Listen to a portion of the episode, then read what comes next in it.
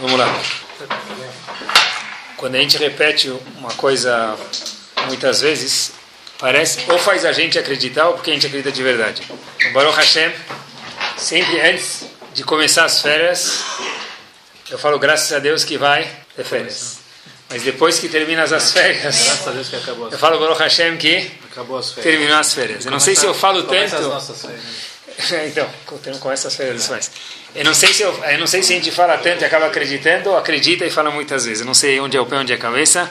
Mas Baruch Hashem, Rodul Hashem Kitov, que a gente voltou para cá com saúde, as, as crianças com saúde e Baruch Hashem.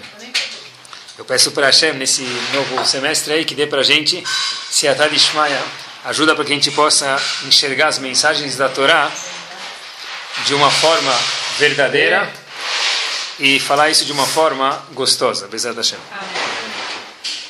Tudo volta para a origem do mundo. Na primeira semana da criação do mundo, mais precisamente na Parashá de Bereshit, a gente vê muitas coisas que elas voltam a se repetir durante o ciclo da vida da pessoa. Vaikra Shemam Adam. Hashem, depois que criou Adam e Havá, então Hashem diz, o nome deles é Adam. Adam quer dizer o quê? Traduzir para o português assim, seria pessoa. Então, obviamente, de novo, vou traduzir o passo. O nome deles é pessoa. Tem que, não precisa ser muito sábio de gramática para machucar o ouvido bastante. O nome deles é pessoa. O nome deles são pessoas, não pessoa. Então, porque o Pasuk diz em Parashat Bereshit, Vaikra Shemam Adam, o nome deles é Adam no singular. Diz aqui o Talmud em Masechet Evamot, no Tratado de Evamot, na página 63a, o seguinte, que o nome deles é pessoa. Depois que Hashem, Hashem falou esse Pasuk no contexto, depois que ele criou Havá. Então diz a Torá para gente, até agora você, Adam, homem, primeiro homem, era talvez um ser. Talvez aquele indivíduo que Darwin falava, que veio do macaco, tá? algum tipo assim. Era talvez um bicho, que nem os outros. Agora, diz o Talmud, você foi promovido, ganhou um upgrade para ser humano. Diz o Talmud, aqui a gente aprende que já que Hashem proclamou que o homem é chamado de Adam depois que Havá foi criada, então diz o Talmud uma frase forte, Mishe en lo isha, en no Adam. Uma pessoa que não tem uma esposa não é chamado de Adam, de ser humano. Por quê? Porque, de novo, vai Adam, Hashem chamou eles de homem, porque vocês só viraram homem no sentido de ser um ser humano depois que Havá foi criada. Antes disso, você era um ser, que nem um elefante, que nem a girafa, que nem o hipopótamo. Na verdade, é uma coisa difícil de entender, porque se a gente falar na rua, a gente acabou de falar que quem não tem esposa não é Adão. A gente pode se perguntar que quem tem esposa, muito menos que vai ser Adão também, não é? Então, é uma coisa difícil de entender. Quem que é o Adão de verdade? Quando não casa, não é Adão. Depois que casa, o indivíduo fala isso que é Adão. Então, na verdade, quem que é o Adão de verdade, pessoal? Eu vi uma coisa curiosa que disse que tinha... A gente vai falar um pouco dos homens e um pouco das mulheres, tá bom? Então tenham paciência. Diz que... Começar pelas mulheres, vai. Diz que tinha uma mulher e essa mulher falava que o sonho dela era casar com um indivíduo alto, de 1,90, 2 metros. Chegou na Rupá, veio uma amiga dela de escola e vê que ela está casando com um indivíduo, tem 1,65. A mulher fala, mas o que aconteceu? Você é tão bonita, você tem tantas escolhas, e você sempre quis, esse era teu sonho, casar com um homem alto. E por que você casou com uma pessoa que você considera mais baixinha? Ela falou, olha, dos males, o menor. Tá bom? Então, na verdade, o que não falta, pessoal, o que, o que não falta, na verdade, é essa, esses comentários sobre casamento. E é curioso a gente observar que quando uma pessoa casa, logo na Rupá, se faz sete bênçãos, mais famoso em hebraico, o nome, a nomenclatura é Sheva Berachot. Uma das brachot que se faz é Baruch Ata Hashem Yotzer Hadam, que Hashem criou o homem. E essa brachá, esse final de brachá, é repetido duas vezes. Yotzer Hadam nas sete vezes que se abençoa no casamento. Yotzer Adam é que Hashem criou o homem. O que tem a ver que Hashem criou o homem agora para responder isso, proclamar isso num casamento, na cerimônia? Resposta, só por curiosidade, é o que a gente está falando agora. Que Yotzer Adam Hashem criou o homem. O que tem a ver isso com o casamento? Que você, homem, e você, esposa, só passaram para o status de Adam, de ser humano, porque vocês estão sendo agora marido e mulher e, e, mulher e marido. Quer dizer, até agora você era um ser. Por isso que se faz essa brachá de Yotzer Adam dentro da roupa, embaixo da roupa. Até agora você era um motor de um carro sem lataria, ou você lataria sem o um motor. Agora o homem e a mulher se completam, se transformaram em Adam. Eu vi uma foto muito, muito boa, só preciso dar uma introdução, essa aqui não podia pular.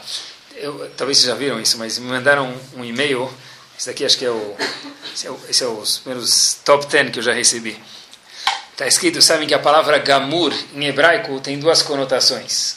Ela pode querer dizer completo, ou pode querer dizer acabado. Então, tinha uma foto de uma camisa, e, a, e um slogan assim apareceu na camisa o seguinte: Anive esti beseder gamur. Eu e minha esposa, a gente está beseder gamur. E beseder veani gamur. A bom não dá para traduzir, mas é muito boa. O, eu encontrei umas palavras, pessoal, eu queria ler para vocês, de um marido que falou, escreveu isso e deixou isso escrito para a esposa dele. Depois que ela partiu, eu fiquei fraco, assim disse o marido. Eu não consigo mais comer e beber, nem dormir. Eu preciso tomar remédios porque meu estômago não funciona mais direito. Até aqui, a gente imagina que parece, me permitam aqui, tá bom, Baratashvir, mas parece aquelas músicas de lavar roupa com sabão de coco. Ela me deixou, não quer mais saber de mim, não é pagode. Mas olha, continua a frase dizendo, ó, já vê que é um Yodi que falou isso, eu agradeço que a Kadosh Baruch vem me curando, disse essa pessoa, mas ainda assim eu não consigo mais rezar direito porque minha cabeça está um pouco confusa. Assim disse esse indivíduo. Se não tivesse as palavras que Hashem vem me curando, eu diria que quem falou isso foi um cantor de música sertaneja. Mas Leavdil, um bilhão de vezes pelo menos, o autor dessas palavras foi Rabbi Akiva Eger. Rabbi Akiva Eger foi o gigante que viveu nos anos de 1700 ele tem algumas cartas, e na carta 109 dele, diz Rabbi Akiva Eger, que desde que a esposa dele faleceu, ele não consegue mais estudar direito, não consegue mais rezar direito. Onde Rabbi Akiva, Rabbi Akiva Eger entendeu, esse gigante da literatura judaica, que um homem sem uma Isha não é chamado Adam. O que a Torá falou, mas o que a Torá falou porque a gente sente ter uma distância longa.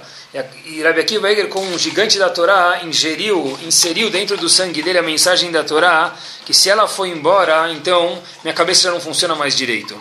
A primeira coisa que a pessoa precisa saber quando se refere a casamento, e a gente vai, Bezat Hashem, olhar algumas mensagens da Torá, e que sábios sobre o assunto têm a dizer para a gente, é o seguinte. Casamento é a coisa mais minachamá impossível. Como a gente prova isso? Porque a pessoa, não tem ninguém no mundo que de repente vai assinar um contrato para um trabalho, ele fala, eu vou assinar um contrato para fazer uma sociedade por 10 anos. Quanto você vai verificar antes de assinar um contrato para fazer uma sociedade por 10 anos? Um monte. Vai ligar, vai puxar o nome da pessoa, ver se tem nome limpo, nome sujo, se ele investiu direito, se não investiu direito, se vale a pena colocar meu dinheiro, tirar meu dinheiro, se for para 20 anos, se for para 50 anos e daí por diante, mais ainda. Aqui, pessoal, isso que você vai ver o indivíduo de manhã e seis da tarde, acabou o expediente, você não vê mais ele. Sábado você não vê mais ele, domingo também você não vai mais ver esse sócio que você está assinando um contrato. Então isso pode ser um sócio via internet, que nem isso aí precisa ver. Mas vai analisar muito bem o contrato. Agora, para uma esposa ou para um marido, que a pessoa vai dormir na mesma no mesmo teto, vai dividir as emoções, os pensamentos, os sofrimentos, alegrias, a conta bancária, isso tudo, a pessoa para assinar um contrato para sempre, me permitam, friamente pensando que você é um louco. Você vai acordar o dia inteiro do lado dele, dela ou dele. Vai dividir tudo que você tem com ele ou com ela. Você é louco! Que quanto você já verificou sobre isso? Muito menos que a verificar se investisse um milhão com um sócio. Muito menos. Então a gente fala, eu nunca pensei sobre isso. Hashem faz a pessoa, entre aspas, ficar um pouco boba e não pensar. Porque se pensar muito de verdade, nunca vai casar. Essa é a Metziut, essa é a realidade. Essa é a maior prova, eu acho, que casamento é Mina Shammai. As pessoas procuram Gematria, numerologia do marido, da mulher. Ele veio daqui, o número dele dá isso, divide por dois, soma com a vizinha, com a sogra, dá o telefone da empregada. Tudo isso é bonito. Mas a maior prova do mundo casamento é Mina Shammai, é uma coisa dos céus de Akadosh Baruch é que a pessoa foi lá, assinou a Ketuvá, nem conhecia com quem ele está falando, vai acordar, dormir, Entendeu? férias, domingo, nem, nem sabe o que está escrito na Ketuvá. Essa é a maior prova que casamento é Minashamai, pessoal. Porque de fato, se a pessoa pensasse, ele nunca ia casar. E isso é verdade. Dentro de um casamento. Ela vai gastar muito mais do que um milhão. Muito mais do que? Um milhão que Ah, claro, muito mais. Tá bom? Pessoal, o, na verdade, casamento requer uma dose de emuná. Pessoa, às vezes as pessoas, os alunos falam, Rabino, como eu sei se eu estou pronto para casar? Eu não tenho certeza absoluta. Eu costumo dizer que certeza absoluta você não vai ter nem depois que casou. Depois dos 120, você vai chegar lá em cima, a Kadosh Baruch vai te revelar, você vai ter certeza absoluta. Talvez. Eu só vou casar quando eu tiver certeza absoluta. Vai casar depois dos 121 anos de vida. Nunca vai casar. Por quê? Casamento, por definição, é alguma coisa que a pessoa tem que ter um pouco de emuná ou muita fé em Kadosh Baruch Hu, entender, olha, agora que eu já casei, entender que a Kadosh Baruch Hu me deu ela e ele, porque a Hashem quer que a gente more junto. Obviamente que depois de pensar um pouquinho, não muito. E depois, qual a diferença se alguém tem emuná, meus queridos, ou não tem emuná, quando ele casa? Um, para ele tomar a decisão de casar e não ficar solteiro a vida inteira. Mas um segundo ponto, quando uma pessoa sobe no avião e falam, olha, agora o avião vai ter, nós vamos passar por uma série de turbulências. Qual a primeira coisa que a aeromoça anuncia ou aquela gravação fala para gente no, dentro do avião? Aperta os cintos, liga aquela luzinha, né? E pede, olha, quem está no banheiro senta e quem está sentado não levanta, fica sentado até passar a turbulência. Não é? Se tiver na reza isso. Tá bom? Pessoal, em relação. Fecha a mesinha, né? O encosto no, na posição vertical. Em relação a casamento, tem que ser exatamente a mesma coisa. As pessoas que falam, ai, ele tem um shalom bait ótimo e tem, Baruch Hashem, graças a Deus que tem. Não existe ninguém, dizem Rahamim pra gente. É bom se a gente não precisar nossa experiência não for suficiente, acreditem nos Rahamim. Não existe ninguém que não passa por momentos de voo no casamento onde o capitão fala: você vai passar por momentos de turbulência. Aperta o cinto, se a máscara cair, põe na boca e fica quieto. Põe a tua e não, não olha para máscara dela. Não é agora a hora de ir no banheiro, não é hora agora de, de fazer perguntas. Fica quieto. Tem horas dentro do casamento que tem turbulência. Ah, eu escutei tantas histórias de shalom bait, de paz no lar. Deve ser que meu casamento está arrasado. Não necessariamente, porque todo o casamento, dizem Rahamim para gente, passa igual um voo por turbulências. Se o voo inteiro é uma grande turbulência, óbvio que é um, é um problema. Mas algumas turbulências dentro do voo é normal. Isso a pessoa tem que entender. Quem tem emuná entende se a Kadosh Baruch me falou, ela é minha esposa, ele é meu marido. O fato que tem turbulências não deixa de ser um voo, não deixa de falar, olha, não sei se ela é para mim ou se eu sou para ela. Isso na verdade é besteira, porque todo casamento tem altos e baixos e o Yehudi tem que ter paciência. Eu sei que na novela das sete e meia, das oito e meia, das nove, sempre aparece alguém que trai o outro, nunca mudou, né? muda o nome, mas tem, e de repente no meio da novela descobre que todo mundo se ama, e é todo mundo querido, e é todo mundo lindo, e em casa as crianças estão sempre de black tie arrumada quando o marido chega em casa, a, a mordoma está abrindo, a, o mordomo está abrindo a porta, né? a mulher está passando, tá, já está com, com o cabelo feito, mise pli, tudo arrumadinho, etc e tal, mas a gente sabe que a vida real não é assim, e eu tenho que acreditar quando ele tem emuná, que tem essas subidas e descidas na vida. Uma vez, meu sobrinho me contou que ele contou que ele em algum lugar que casamento depende de duas coisas: beleza paciência. e paciência. Se der certo, beleza. Se não, paciência.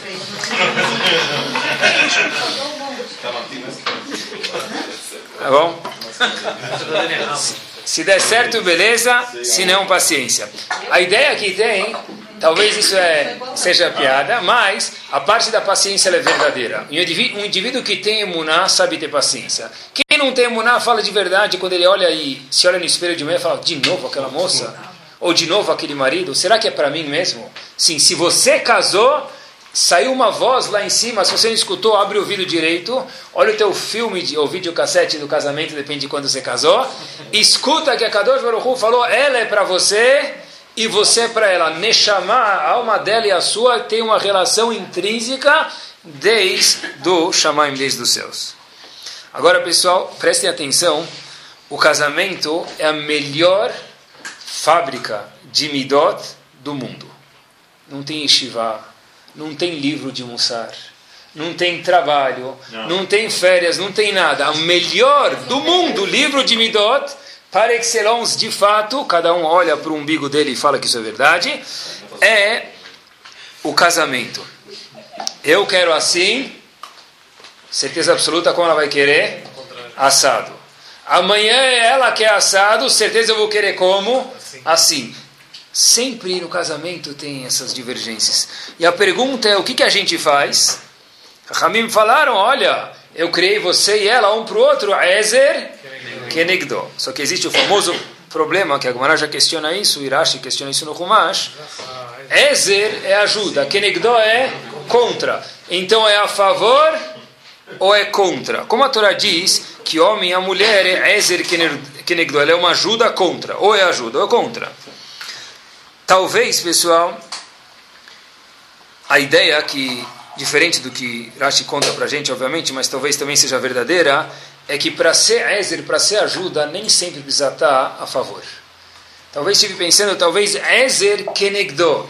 Às vezes, para ajudar a pessoa, quando o outro vai contra, é uma ajuda. Como assim? Eu quero cozido, ela quer assado, ou vice-versa. Isso é uma ajuda? Quando alguém pensa diferente de mim? É. Porque o homem veio por esse mundo, a gente esquece isso, a gente não gosta de escutar isso, mas nós todos viemos para o mundo com uma finalidade: para trabalhar as nossas midot, as nossas características pessoais. Se eu pensar assim, a melhor ajuda do mundo quem é? Minha esposa. Se eu pensar assim, a melhor ajuda do mundo quem é? Meu marido. Se eu entender que eu vim para o mundo para trabalhar minhas midot, qual a melhor fábrica de midot? Uma palavra, o casamento, a casa da pessoa, o lar da pessoa. Saber ficar quieto, quando a gente não está afim, isso é trabalhar as midot. Fazer o que não gosta, na hora que a gente não gosta, quando a gente não está com vontade, isso é trabalhar as midot. Falar de um assunto inútil, mais grave para os homens, escutar um assunto super, ultra, hiper, extra large inútil, é trabalhar as midot num horário. Muitas vezes. Não, o marido fala: olha, o que eu quero escutar agora da, da, receita de não sei o que lá, ou do motorista? Para mim, o marido pode sentir que isso é inútil. De fato, para ele pode ser inútil, mas isso é trabalhar as midot. Isso, na verdade, eu não quero escutar. O horário agora, eu não estou afim de escutar 11 da noite, depois de voltar, de trabalhar, de fazer ginástica, de sair da jantar. Agora vai me. Eu não quero saber hoje, duas horas e meia do, do, do da nova roupa que saiu. Mas isso é trabalhar as midot. Obviamente, se for todo dia, a pessoa precisa dormir também. Mas o homem precisa saber que tem que escutar, a mulher também. Hoje o marido tem alguma coisa. Hoje o marido também tem alguma coisa para falar do trabalho, alguma coisa. A mulher tem que saber escutar, mas o que eu posso ajudar ele? Eu nem sei como que soma, nem como divide as duplicadas, mas dentro de um casamento tem que existir. Obviamente que não todo dia, não todo momento, mas esse trabalho de midot, esse é o Ezer kenegdo, é a ajuda contra. Porque quando a pessoa pensa diferente do outro, isso é uma ajuda. Ajuda de que? Volto a dizer. É trabalhar as midot. Às vezes ajuda, pessoal, e acho que ajuda muito isso mesmo, quando a pessoa não quer fazer, não quer ficar quieto, não quer falar, não quer escutar, ele sabe que precisa. Vale a pena, às vezes, a pessoa falar as seguintes palavras: Estou, sem a mulher escutar ou sem o marido escutar, estou indo agora fazer Avodat Amidot. Estou indo agora, Lishma Leshem Shamayim, fazer uma mitzvah de trabalhar as minhas características pessoais. Obviamente que volto a repetir, sem a mulher escutar ou sem o marido escutar, porque senão vai dar machloket, que é o contrário do shur de hoje. Eu vi uma estatística, eu pesquisei um pouquinho, pessoal, antes da shiur, com pessoas que trabalham de Shalom Bait, pesquisei com uma pessoa um profissional leigo que trabalha. E perguntei para ele uma vez, vi um profissional num lugar e falei para ele: Olha, adoro aprender, já faz uns dois anos talvez. E eu falei: Olha, eu vou anotar algumas coisas, se incomoda? Ele falou: Não, não vou anotar teu nome, nada, mas ele me falou: Olha, não precisa, não precisa ser muito sábio. Ele falou de casamento, estava explicando. Ele falou que tem uma estatística, ele falou: Pode procurar no computador. Sete a cada dez casamentos no Brasil terminam antes de completar o décimo ano de aniversário. Tudo isso. E mais de 50, isso, e mais de 50% não passam do segundo ano. Isso é daqueles. A gente está falando isso de pessoas como nós todos, que me permitam, sou todos nós demodê. Porque os mais chiques nem casam. Fica junta. Junta e desjunta. Para não ter problema. Sabe que outro dia. Outro dia uma pessoa chegou e me contou que. Não de um médico.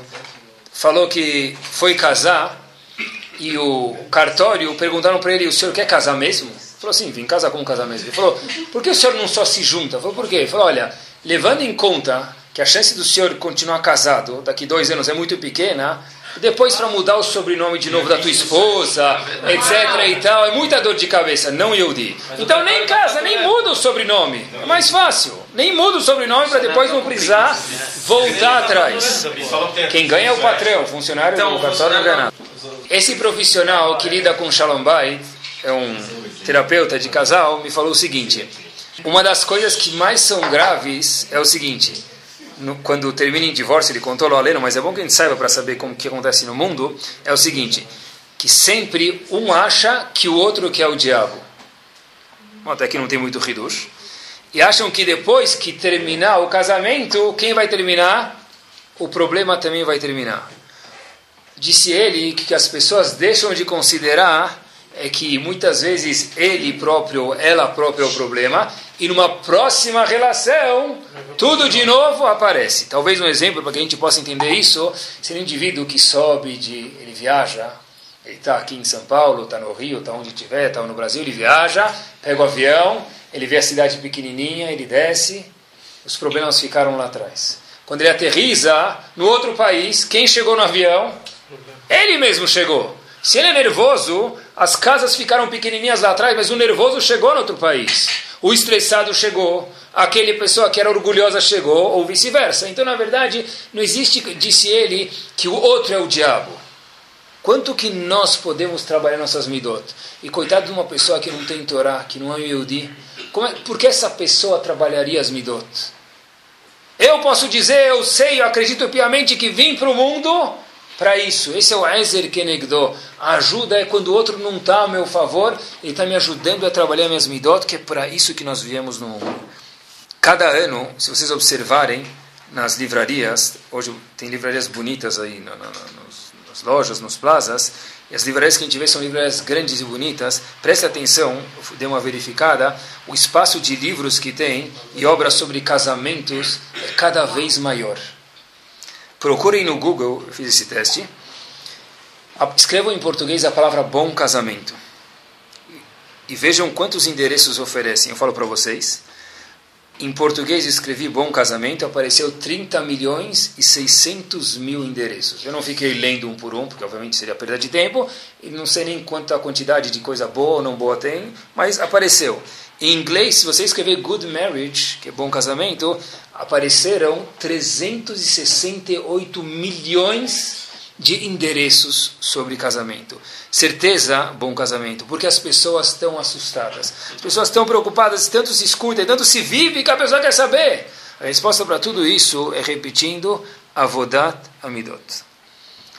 E Avodat Amidot é tão importante, entre parênteses, julho de 2011 poucos dias atrás. Tem um nome que ficou famoso, infelizmente, na comunidade judaica e no mundo em Nova York e nos Estados Unidos inteiro. Uma criança de oito anos de idade, um menino, chamado Leiby Kletsky. Primeiro dia que ele sai sozinho na rua, poucas esquinas, num bairro Kadosh Park. Se você não olhar muito, se tropeça em Peot.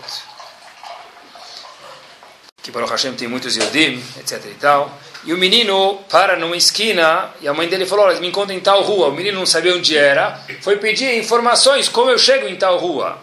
E ele viu quem? Um outro Yehudi. Então, ele pediu informações. Esse outro Yehudi, vamos chamar ele de Reuven, falou para o menino: Eu te levo. Esse menino foi e nunca mais voltou. Esse menino, infelizmente, hoje se encontra no Olam Aemet.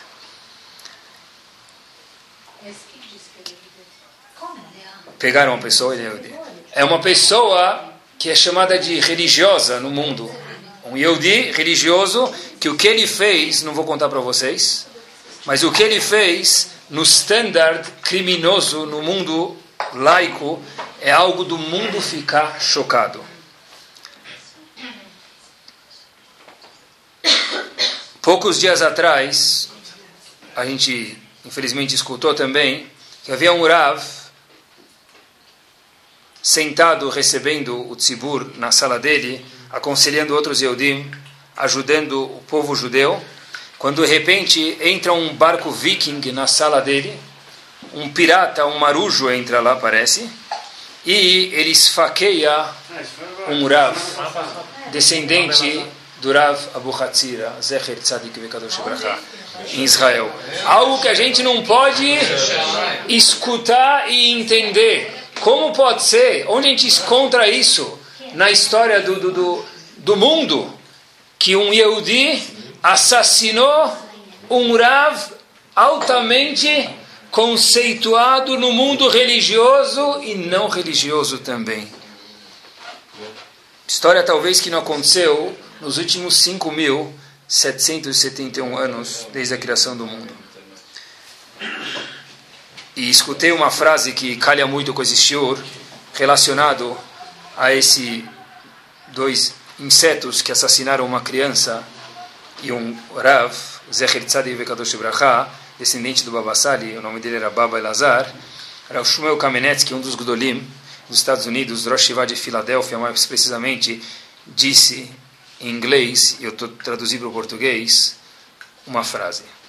Vemos desses acontecimentos o quanto uma pessoa pode se transformar numa expressão em Yiddish chamada Vilda Chaya, um animal selvagem.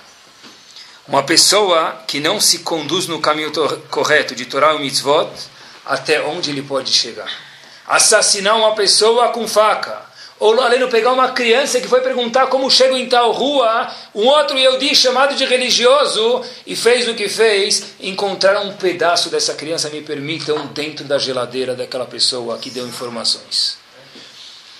Onde a gente vê, meus queridos, que se uma pessoa não trabalha midot, é verdade, é o extremo, mas onde a pessoa pode chegar? E o melhor lugar para trabalhar as midot, características pessoais, de cada um de nós é dentro do casamento. Tem uma frase em Megilat, na Megilat Esther que com ela fecharam Megilat Esther. Com ela fecharam e terminaram Megilat Esther e foi o grande finale.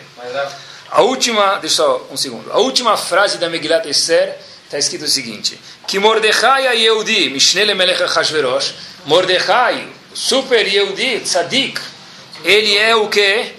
Vice rei Ahashverosh, muito importante politicamente, Gadola Yehudim, um gigante para os Yehudim, Ratzui Lerovechav, ele era querido para os irmãos, Doresh Tov Leamo, ele queria muito bem do povo judeu, termina Megilat Esther, últimas quatro palavras. Vedover Shalom Lechol Zar'o. Mordechai, Hayehudi Atzadik, ele proclamava, divulgava, propagava o bem Lechol Zaró para todos. Diz o Ibn Ezra, um dos comentaristas que morou na Espanha no ano de 1250, Rav Avraham Ibn Ezra. O que quer dizer Dover Shalom Lechol Zaró? Ele propagava a paz para todo, todas as pessoas. Diz o Ibn Ezra, Libnei Beito Talvez o Ebenezer mais curto e mais fantástico que existe. Para as pessoas da casa dele. Mas como? O Passuco fala que Mordecai queria a paz no mundo. O Ibn Ezra pega o Passuca e estraga ele de Jorá e diz que ele queria paz dentro da casa dele. Acho que não. Certeza que não. Talvez o Ibn Ezra está contando para a gente como a gente sabe se o indivíduo ele diz eu sou homem da paz. Como a gente sabe depende do shalom que tem dentro da casa dele, porque o maior lugar para trabalhar as midot é dentro de casa. E é dentro de casa que a Kadosh Baruch Hu diz para a gente ver quem é a pessoa de verdade. Não é no bar mitzvah, quando estão filmando ele comendo com o dedinho para cima, o guardanapo na, na, coxa esquerda, ele come com o gubosso, o lencinho para fora da gravata. Não é nesse momento. Quando que a gente sabe quem é o homem ou quem é a mulher? Dentro de casa que quer dizer dover shalom lechol zaró, o fim da Megillah de Benestra dentro de casa. Aí que a gente vê se a pessoa é uma pessoa de paz ou a pessoa não é pessoa de paz. Na verdade, quem conhece a pessoa de verdade? Tem duas pessoas, eu acho. A esposa conhece o marido, o marido conhece a esposa e a mocinha que trabalha em casa. Só ela que sabe quem é o marido e quem é a esposa. Quem mais sabe? Quem mais sabe? Na rua, quanta gente escuta na rua, ele é trejonti. Ui, ui, ui. Ele fala para todo mundo, lá, lá, lá, ui, ui, ui. Chega em casa, acabou, né?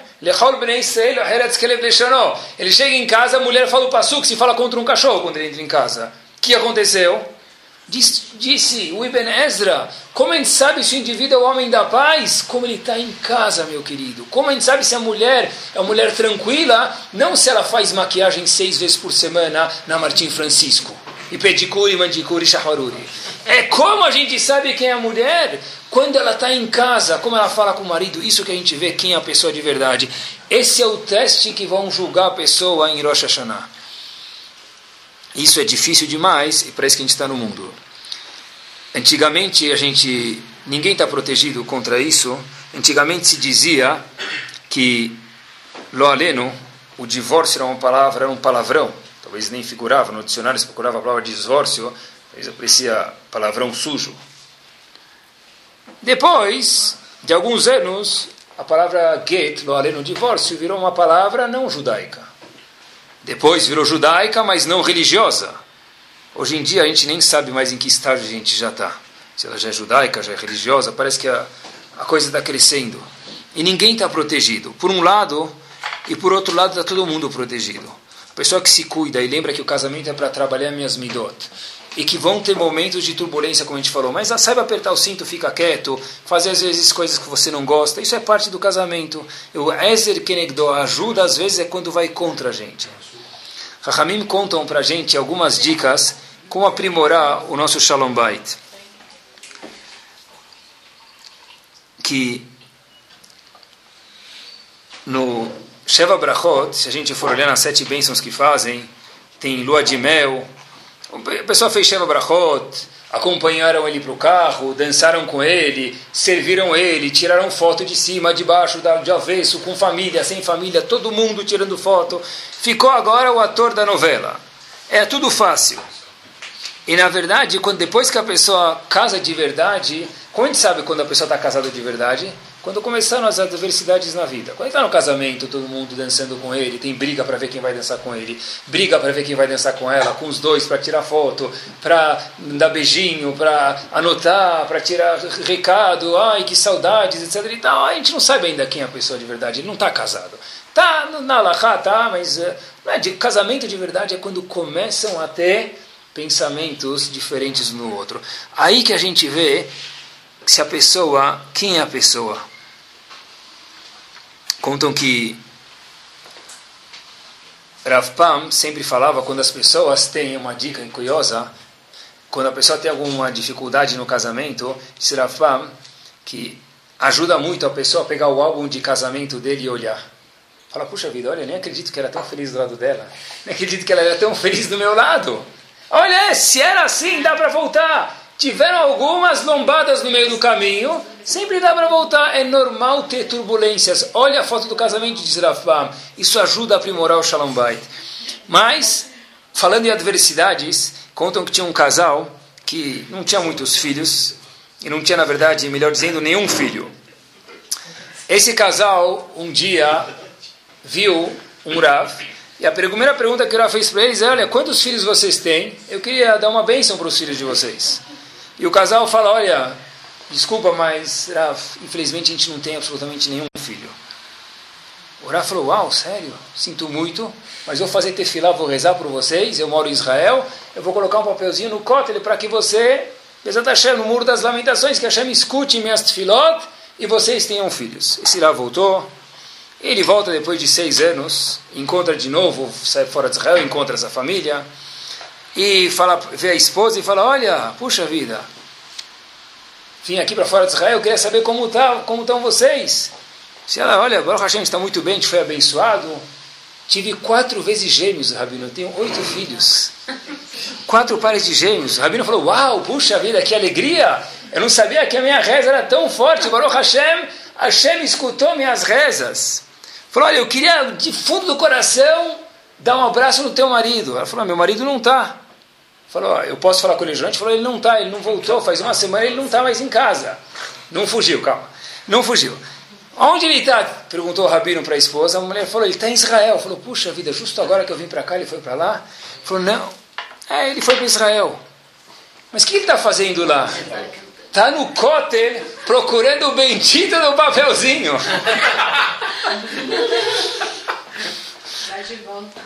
Onde, na verdade, casamento não é fácil e quando tem crianças e aí que é escola e traz e leva e é conta e, e é, às vezes palavras fora da hora das crianças e um monte de coisas aí que a gente vê quando é o casamento? Quando a pessoa está casada, não é quando ele está no álbum de foto, a pessoa está casada quando começam a aparecer adversidades na vida.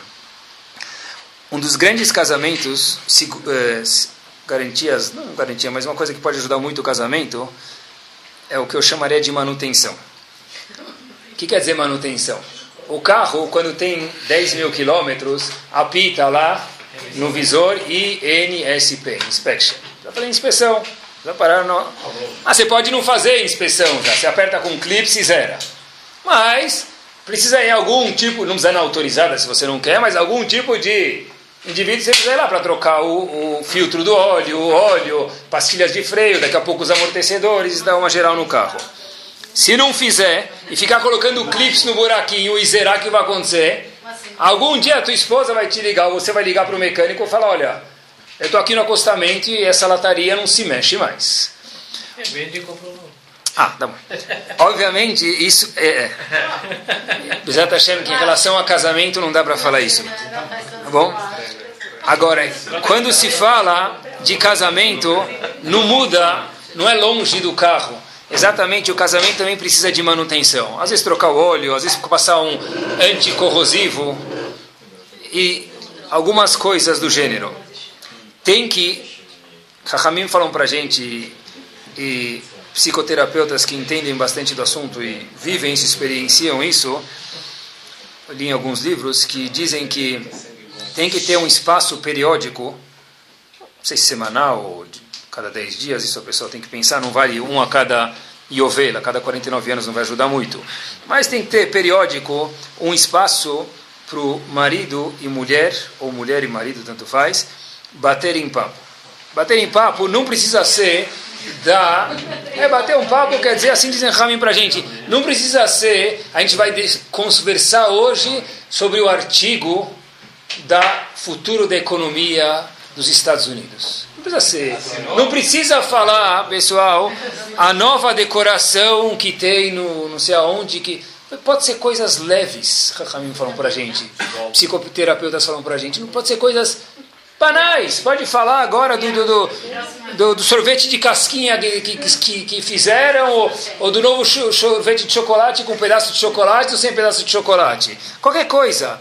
Só o fato de conversar já mantém as pessoas junto. É coisas que a gente acha que é inútil, isso mesmo. Só o fato de conversar, fazer alguma atividade junto, pode ser até quem gosta de jogar ping-pong, jogo da velha, jogo da forca, qualquer coisa entre parênteses, obrigatoriamente sem as crianças por perto. Porque se as crianças estão por perto, ou se um segundo eu vou levantar para atender o celular, eu vou sentar para desligar o fogão, e não tiver aquele, aquela meia hora que a gente pode dar uma volta no quarteiro, não precisa ser nenhum lugar chique. Essa manutenção precisa ser mantida. Ah, pode ser em Paris? Se ela pedir, se você quiser, e pode. Mas não necessariamente precisa ser isso. É uma volta no quarteirão sem ninguém por perto. Isso, dizem as pessoas experientes, que isso ajuda muito dentro do casamento. Precisa de ter uma manutenção. Porque qual a grande vantagem disso? Fora que Hashem criou o homem para dialogar com a mulher e vice-versa, mas quando tem uma boa relação, a outra metade pode falar muitas coisas que ela não falaria e seria um insulto se não tivesse uma boa relação. No momento que tem uma boa relação, eu com minha esposa e minha esposa comigo, eu posso falar coisas que são um pouco mais delicadas. Se não tem contato nenhum, é uma sociedade, um leva para a escola, o outro traz dinheiro, o outro põe bolo na mesa, o outro põe bolo de chocolate, o outro põe bolo de dinheiro, cada um faz a parte dele dentro do casamento. Isso é um partnership, é uma sociedade. Isso não é um casamento.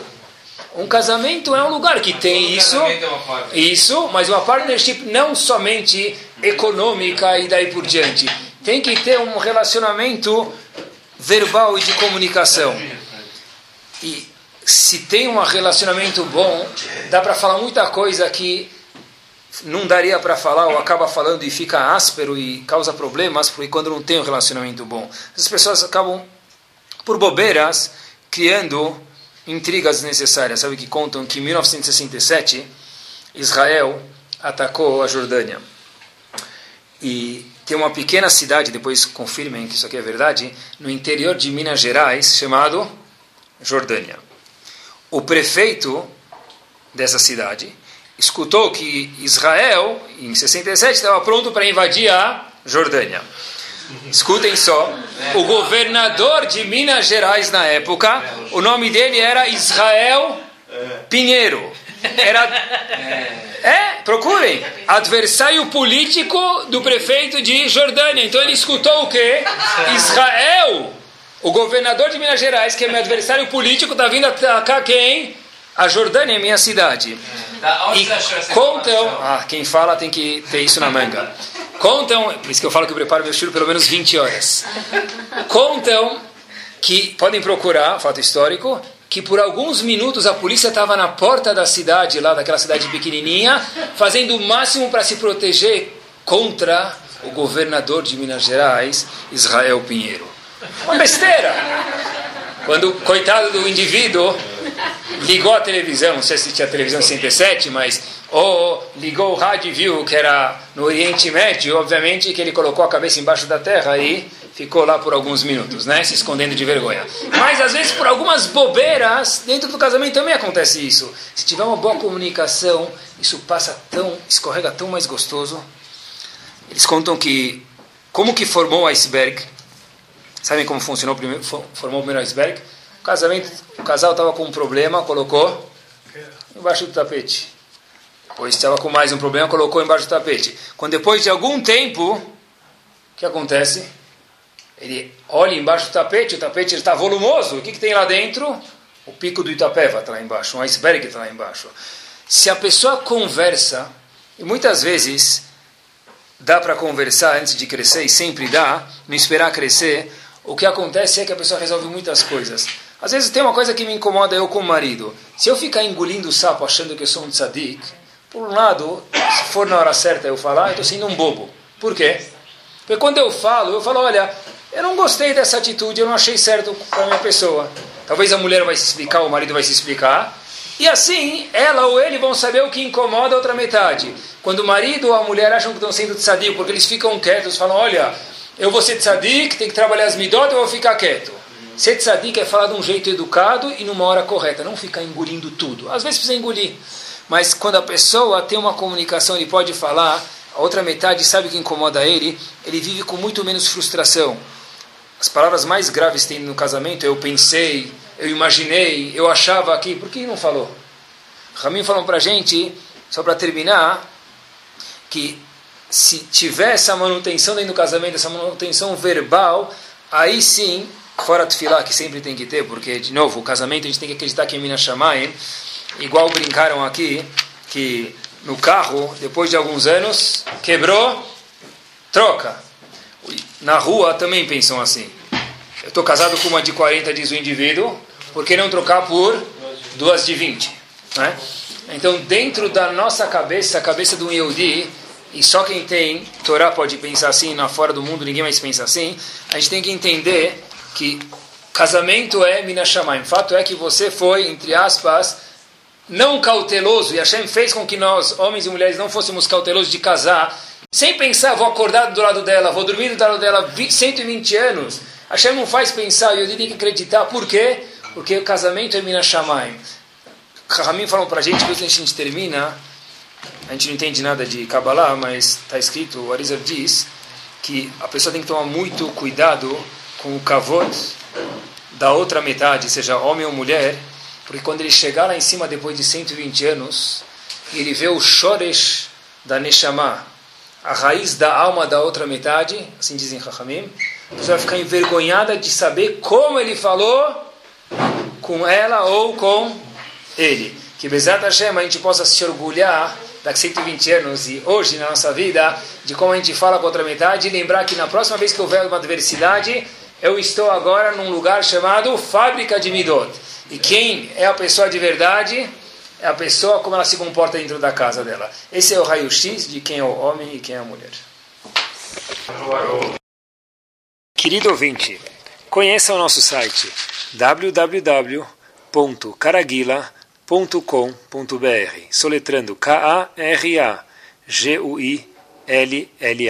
Nele você pode fazer download de inúmeros shiurim ou escutá-los online. Entenda você também por que esses shiurim se tornaram a rotina semanal de Baruch Hashem, centenas de Eudim em São Paulo, no Brasil e no mundo.